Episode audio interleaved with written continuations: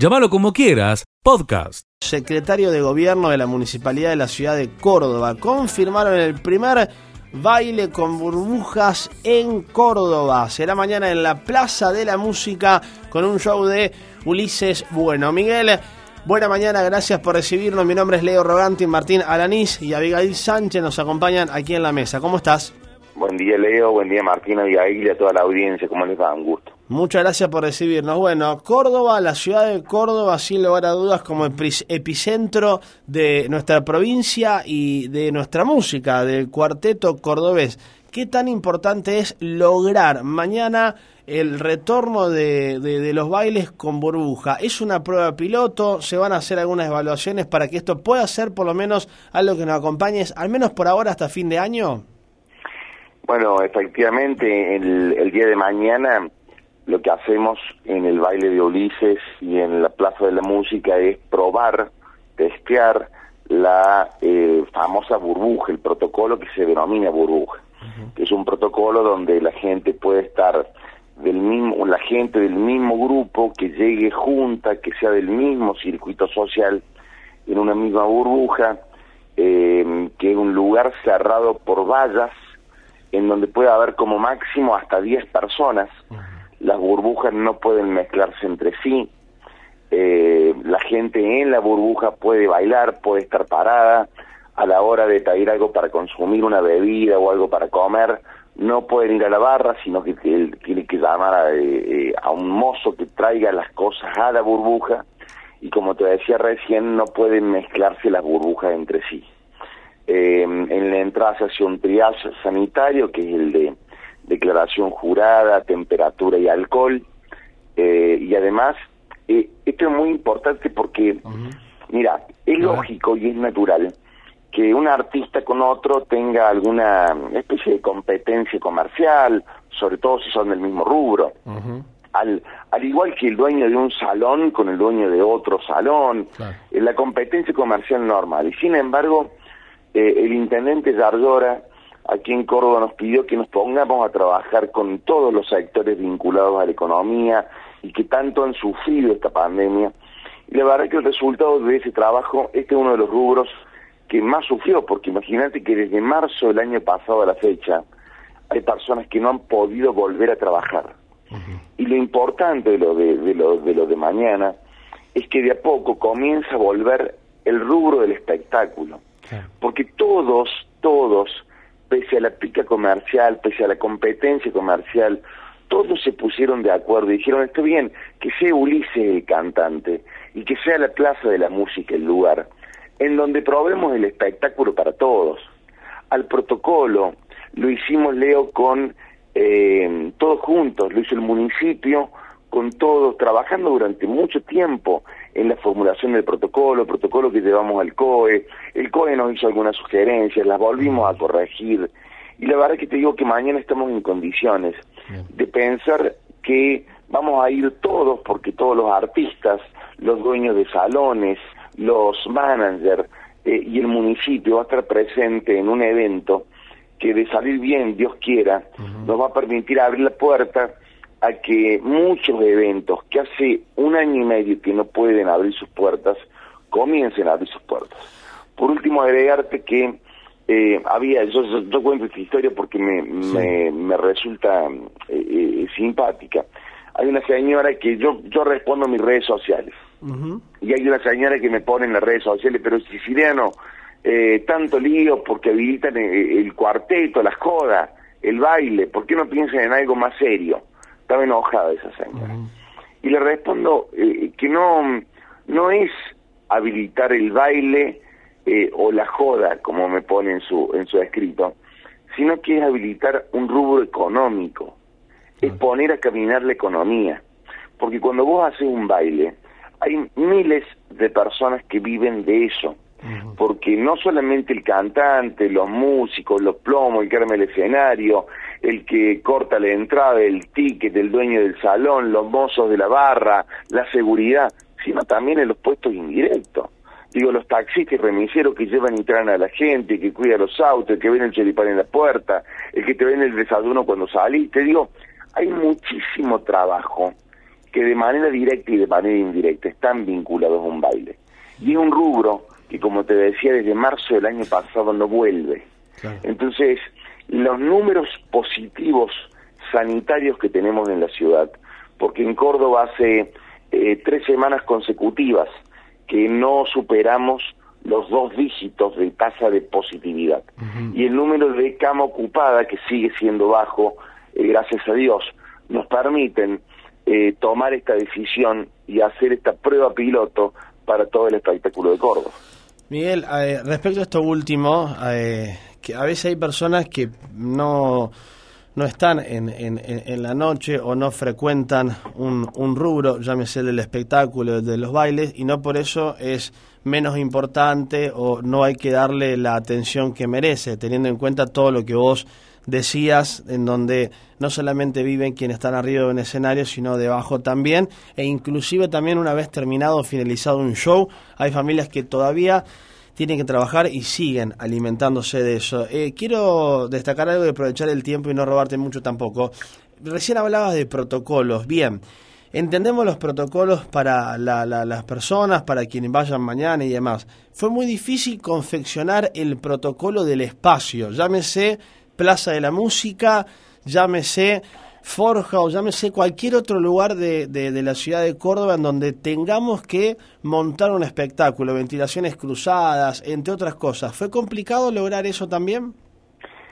La verdad es que debo reconocerte que sí, estuvimos bastante tiempo eh, trabajando, es más, fuimos a los lugares, eh, probamos el protocolo en, un lugar que tiene un tipo de ventilación, otro en el que no, en alguno que tenía espacio al aire libre, otro no, eh, los ingresos, los egresos, pero mm, debo también decirte de que todos, absolutamente todos, los representantes del espectáculos, desde artistas de diferentes géneros musicales o géneros eh, del arte, hasta managers, dueños de salones, eh, la cámara del espectáculo, la cámara del cuarteto, todos trabajando en la misma mesa.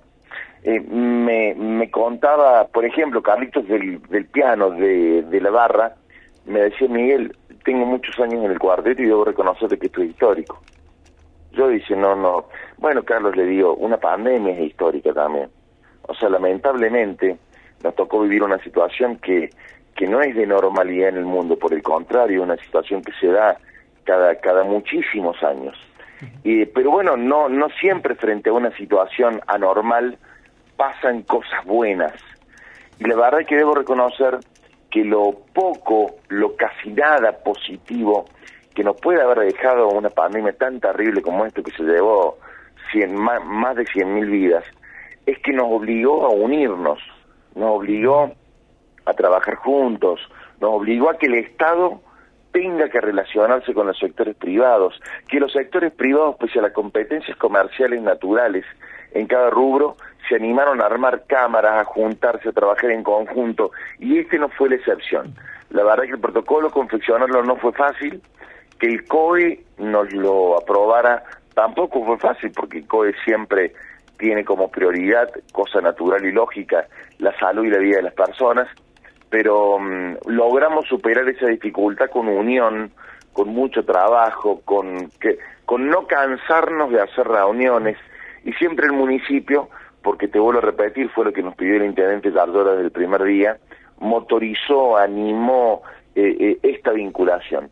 Nuestro director de espectáculos públicos, nuestro director de promoción de la ciudad, eh, digo Julio Suárez, Pancho Marcaro, Pablo Bianco, siempre motorizando al sector privado, bueno, y los resultados son estos. Logramos que Córdoba sea una de las primeras ciudades de la Argentina que pone a prueba el modo burbuja y que no sea el baile de Ulises, que no sea el baile de la Plaza de la Música, es el baile de todo el espectáculo de Córdoba. Y te animo a decirte que es el baile de la provincia de Córdoba, porque si esto sale bien, yo estoy convencido de que Villa María, de que Río Cuarto, cuando sus situaciones sanitarias lo, lo permitan, no van a empezar, eh, a empezar a pedir los protocolos, van a empezar a, a, imitar y adaptar estos protocolos a cada uno de los salones que tienen allí. Yo creo que si esto sale bien, estamos en, en condiciones de decir de que el espectáculo en general puede pensar en que puede comenzar de a poco a volver a la nueva normalidad. Miguel, justamente esta era la siguiente pregunta, ¿no? Eh, esta experiencia es para los bailes de cuarteto, pero puede suceder lo mismo para los boliches bailables, para eh, las fiestas, digamos, otro de los rubros afectados en esta pandemia.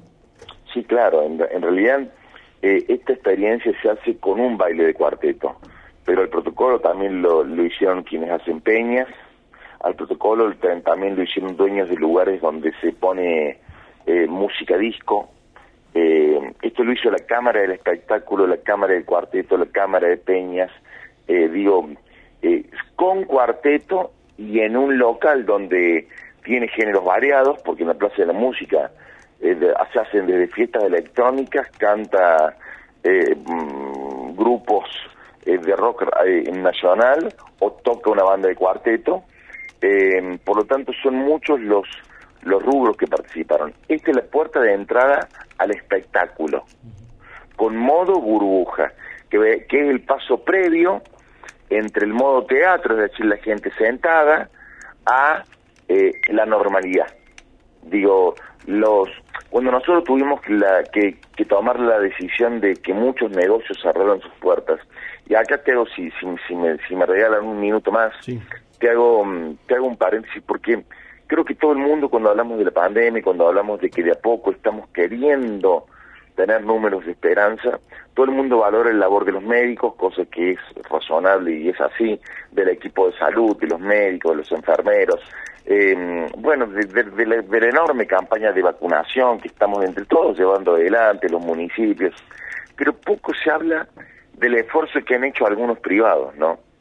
Eh, porque cuando dijimos no hay que circular para que no circule el virus, hay que quedarse en su casa, no hay que circular, y de a poco fuimos volviendo. Hubo mucha gente que tuvo que cerrar sus persianas, y eso le significó dejar de trabajar, dejar de ganar dinero, tener que comerse sus ahorros, tener que vender algún bien.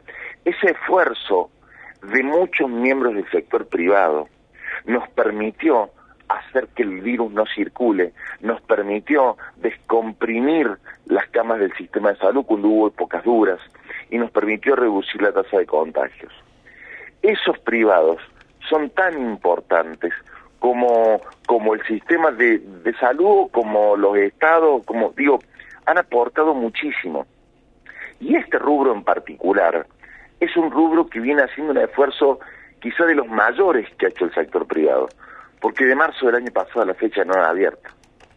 Entonces, eh, la alegría que uno tiene es pensar que esa persona que laburaba en la barra de un establecimiento, que cortaba el ticket de la puerta, que cantaba, el cantante, el plomo, el, el, grupo musical, el que tenía un cartel de choripán habilitado en la puerta de un baile, y si le vendía choripán a la gente que iba al baile, ah, porque si no era difícil que venda, digo, es devolverle a esa gente su, su, su, su, fuente de ingreso. Y eso nos pone muy felices, por lo tanto espero que salga bien, porque si esto sale bien, mucha gente va a poder volver a, a, tener dignidad, a ganar su dinero, va, va, a poder volver a trabajar. Sigue escuchando lo mejor de llamarlo como quieras. Secretario de Gobierno de la Municipalidad de Villa María, se analiza la implementación de burbujas al aire libre en boliches. Creo que debe ser, me parece, la primera vez en el año, excepciones del verano, que empezamos a hablar o a mencionar esta palabra con una firmeza de un protocolo para, para que los lugares bailables puedan desarrollarse con un aforo un poco más amplio. Sí, venimos justamente a escuchar la palabra de Siciliano, Exacto. Eh, eh, también secretario de gobierno, en este caso de, de, Córdoba, sobre la implementación de las burbujas en el cuarteto que van a comenzar en el día de mañana con el baile de Ulises. Bueno, Villa María analiza algo similar. ¿Cómo será en Villa María? Eduardo, buena mañana. Leo Robanti, Martín Alanís, Abigail Sánchez aquí en la mesa te saludan. Muy buen día. Buen día. Vamos a empezar por, por Abigail, por Martín. Buen día, Leo y a pesar que lo deben tener allá atrás escondido a mi amigo el hincha de Racing, Alexis también. Saludos. ¿Y como hincha de Racing está escondido? No, no, no, como hincha de Racing está tomando envío. El otro día lo criticaban, los escuché a la mañana temprano ya, ya tenemos listo una acción judicial, con, sobre todo contra vos, Martín. Más o menos tiro una, un manto ahí de, de amiguismo, pero vos fuiste muy duro. no, no, un amigo, Alex, un amigo, un genio. Bien, eh, la acción judicial. Por las dudas, no, tengo nada que ver. No diga nada, eh, encima está todo grabado. Oh, no, Eh, Eduardo, bueno, a ver, el, el sector de, de, de- Primero el sector de los boliches en Villa María. Villa María ha sido una de las ciudades, este hay que mencionarlo, y hay que ser claro en, en lo que vamos a hablar. eh. Cuando en distintas localidades en la región, no viene al caso que mencionemos alguna, los boliches funcionaban eh, con un aforo un poco mayor, todos lo sabemos, lo hemos hablado aquí al tema. Villa María siempre se mantuvo muy firme en un trabajo mancomunado con, con los propietarios de estos lugares de no abrir o mantener un aforo que el que se determinaba en su momento. Hoy es la primera vez que uno empieza a visualizar, eh, Eduardo, un poco la posibilidad de eh, una implementación de burbujas al aire libre, con un aforo un poco mayor. Digo, ¿qué eh, reunión mantuvieron con los propietarios de estos lugares? Si es que hubo una reunión, y qué es lo que se habla a priori en un principio. Sí, a ver, eh, la, idea fue, en realidad, le, le- le comentaba ahí a, a Martín Off de Record eh, la reunión con, con propietarios de, de los boliches, quizá de los más concurridos o de los más grandes de, de la ciudad. Empezó con, con otro tema y, y terminamos derivando en la posibilidad, no en la posibilidad, eh, el municipio ha empezado a trabajar pensando en un protocolo especial eh, para la, la actividad de boliches, eh, actividad eh, que lo escuchaba recién a, a Miguel Siciliano, que es el engranaje principal de otras pequeñas actividades periféricas que también están paralizadas desde que los boliches se han cerrado.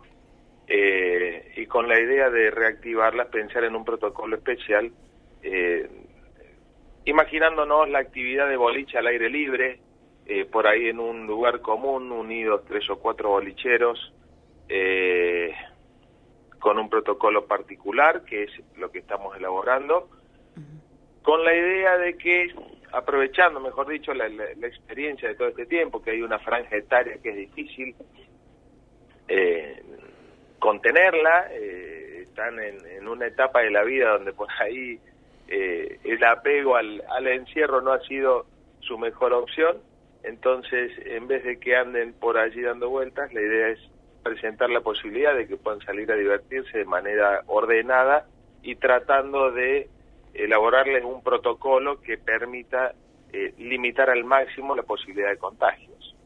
Eh, lo venimos trabajando desde el municipio con, con personal de, de seguridad ciudadana, con interconsultas con salud.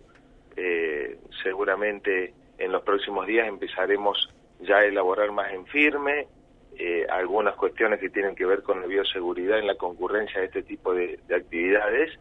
Eh, y la idea es poder presentarlo eh, a principios del mes de noviembre, eh, si lo tenemos antes mejor, porque también no hay que olvidarse que esta actividad de boliches no deja de ser muy parecida a lo que es un acto o una fiesta de fin de curso que el año pasado no se tuvo.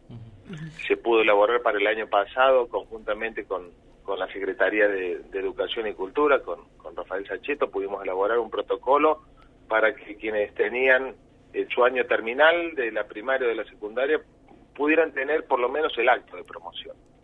Esta vez apostamos a que pueda haber acto y tratar de lograr un protocolo equilibrado para que también pueda haber fiesta de promoción. Entonces, en ese en ese ámbito es que hemos empezado a discutir, en, en- no a discutir por pelea, sino intercambiar opiniones con, con quienes prestarían el servicio y quienes lo usarían eh, para ver si podemos elaborar un protocolo que sanitariamente nos permita limitar al máximo la posibilidad de contagio y tratar de empezar a volver a lo que alguna vez fue la normalidad en Villa María.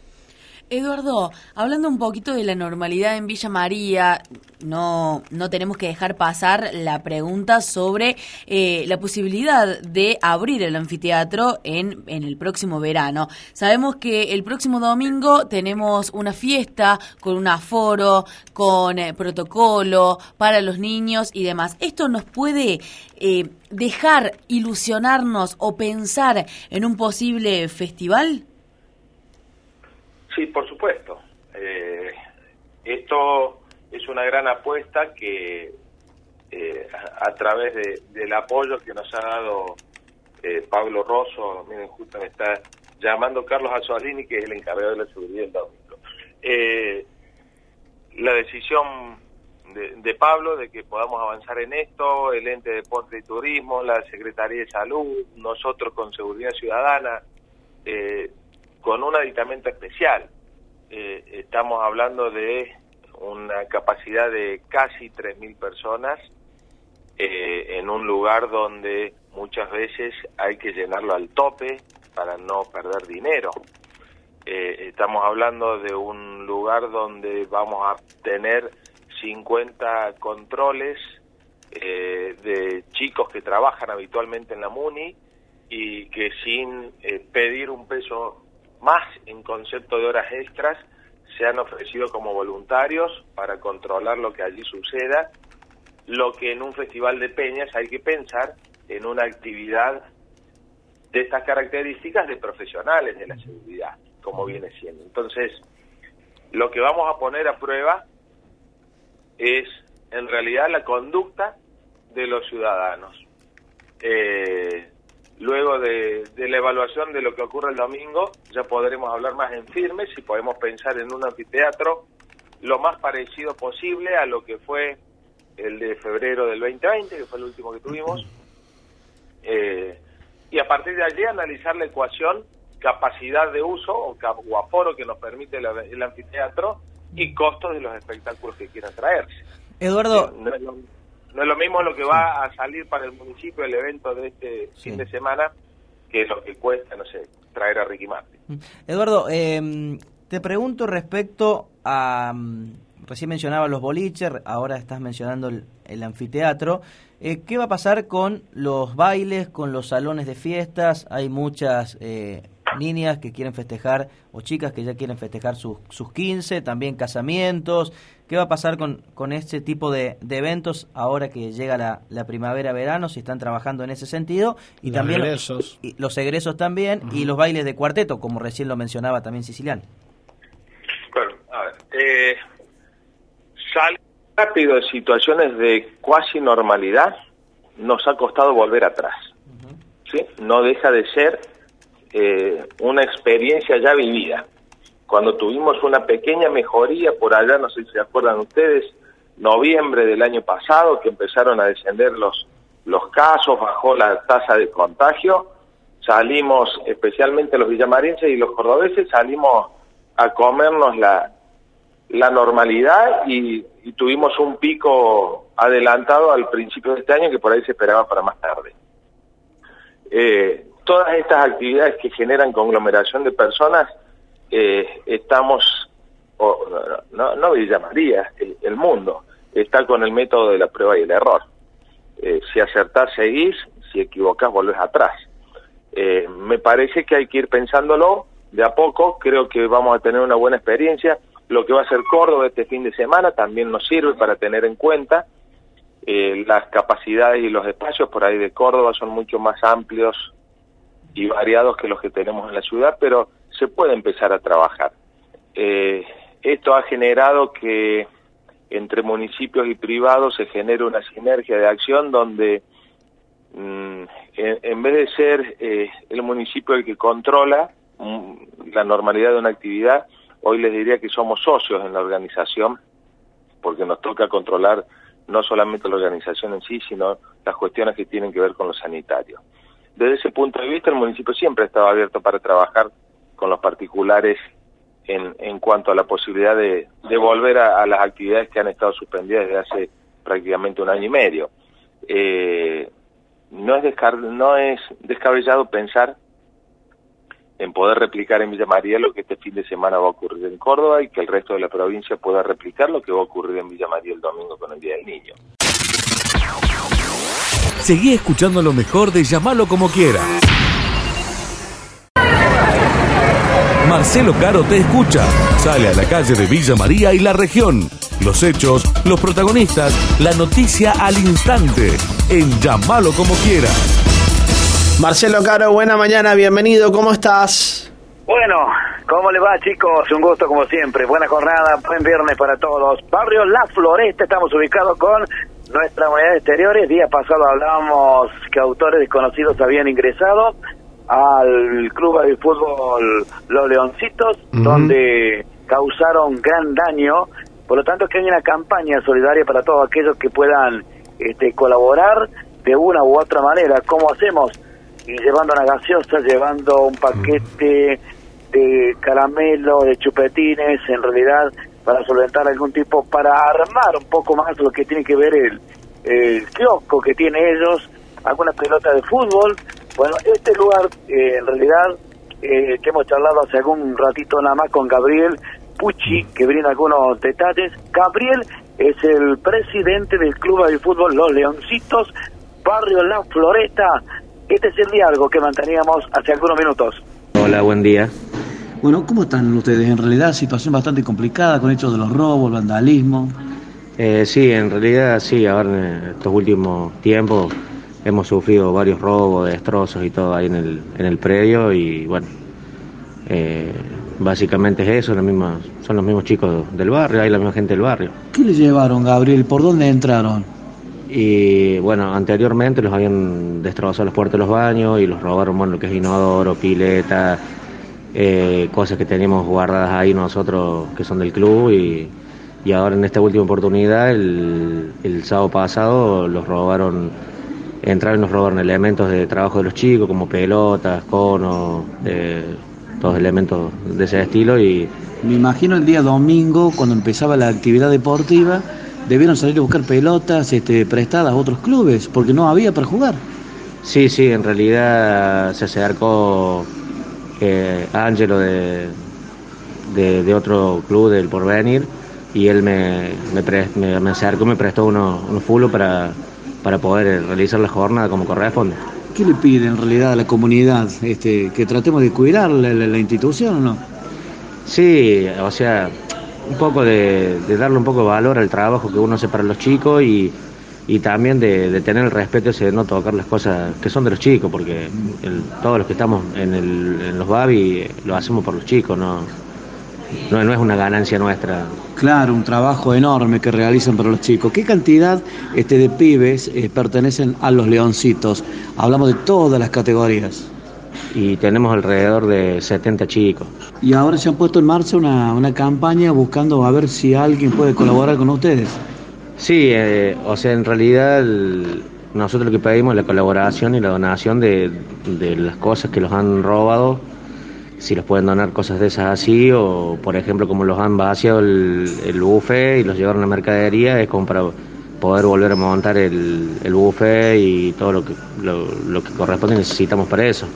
¿Qué cosas le haría falta, Gabriel? A ver. Y por ejemplo, nosotros que vendemos en el buffet en la jornada es eh, choripán, pizza, pancho, eh, bueno, las gaseosas los han llevado hasta los envases, eh, los han robado una freidora también, una pava eléctrica con la cual nosotros vendíamos el agua caliente para, para los papás que iban a, tomar mate o por ahí cuando nosotros salimos a vender café y esas cosas. La nota que, que recogíamos eh, con la gente del barrio La Floresta, eh, a ver si solidariamente ayudamos a esta querida institución, a aquellos que necesitan o puedan colaborar con un paquete de caramelos, un paquete de salchicha para armar los panchos, este, o una pizza, las mujeres de alguien llevar el queso, en realidad porque para pasar una, una linda jornada juegan de local este domingo, deben comunicarse a este número, Leo, 154 204 847. Muy bien, Marcelo, eh, muy bien. Bueno, la realidad de, de los barrios, gran abrazo a, Barrio la, la, Floresta en Villanueva, un fuerte abrazo. Yo recuerdo mucho también, Marcelo, Barrio La Floresta, en su participación en carnavales de Villanueva también, ¿eh? así que eh, un barrio que siempre eh, albergó a la, a, la juventud, al semillero de, de, algo tan importante en, en, la vecina ciudad. Así que la verdad también aprovecho para, para, enviar, para mandar y enviar un, un gran abrazo, compañero. Perfecto. bien, Leo, aquí concurren entre 80 85 chicos. La entrada del Babi tiene un costo de 120 pesos, son cinco categorías, a ver si todos este, podemos colaborar con esta institución que ha sido dañada. Bueno, esto es todo, desde aquí, desde Los Leoncitos, Villanueva, Barrio La Floresta, querido amigo. Sigue escuchando lo mejor de llamarlo como quieras secretaria de Educación y Cultura de la vecina ciudad de la ciudad de Villanueva. Marce, bienvenida, buena mañana. Aquí Diego de Justi, Abigail Sánchez. Bueno, Leo te saluda, ¿cómo estás? ¿Qué tal? ¿Cómo les va? Muy buenos días, Leo. Muy buenos días, Diego. Muy buenos días, Avi. ¿Cómo están hoy viernes? Muy bien, muy bien. Cerrando la, la semana con, con el equipo. Martín ya se fue para, para, para Canal 20. Eh, bueno, Marce, a ver. Eh, dentro de un año y medio y contando de, este contexto, em, hay que destacar estas, estas buenas noticias, ¿no? De empezar a proyectar lo que es el Encuentro Internacional de Pintores Paisajistas en el mes de octubre, lo que van a ser los carnavales en el próximo año, eh, en el verano entrante. Digo, hay un gran trabajo pensando en que la situación así lo, lo va a permitir. ¿Cómo lo vienen trabajando ustedes, Marce? Mira, hemos empezado a trabajar de a poco, por supuesto, siempre teniendo en cuenta la situación sanitaria, ¿no? A medida que la situación lo va, lo va permitiendo, uno puede ir avanzando. Eh, ahora para octubre, 22, 23 y 24, hemos pensado en la realización del décimo séptimo encuentro de pintores paisajistas la convocatoria se largó el 9 de agosto. Eh, ya al día de hoy debe haber cerca de unos 45, 50 inscriptos en lo que va de estos días. La inscripción se hace de manera online, con un formulario que tiene la página, y el encuentro se va a hacer de manera presencial, siempre y cuando continuemos eh, con las medidas que hay vigentes. Si hay algún cambio en las medidas, se, se verá si se puede hacer presencial o no. Pero hasta ahora va a ser presencial estos días. Eh, Es un encuentro que para nosotros es muy importante porque recibimos pintores de todo el país, eh, en donde, bueno, las obras que, que, que, se hacen y las que resultan premiadas son obras adquisiciones del municipio, entonces de esta manera vamos incrementando la gran colección pictórica que ya tenemos a raíz de estos encuentros, que la verdad que es digna de ver. Eh, pintores de, de muy buen nivel son los que se dan cita acá en la ciudad. Así que bueno, estamos muy contentos, contamos también con el aporte, eh, como siempre, incondicional de la Agencia Córdoba Cultura, que en este caso son los que ponen el premio del Máster Cordobés, que es para, para una serie de artistas seleccionados en donde realmente se obtienen obras maravillosas. Así que estamos muy contentos por eso, Leo, porque bueno, el año pasado no se pudo hacer, para nosotros fue otro de los grandes faltantes en, en nuestro hacer cultural y este año, si Dios quiere, eh, lo vamos a tener. Así que ya estamos preparando todo para recibirlos como se merecen. Bien, Marce, por acá, hola Leo, dale mi saludo a Marcela, una gran directora cultural, Jorge Fogliati también, que es un, pintor eh, amigo de Radio Villa María, por acá también. Eh, te deja saludo, la importancia ¿no? para, para estos artistas. Un cariño enorme para Jorge, Jorge ya está inscripto, es uno de, de nuestros pioneros en, en, los encuentros, así que eh, un cariño muy grande, Jorge, y te esperamos en octubre.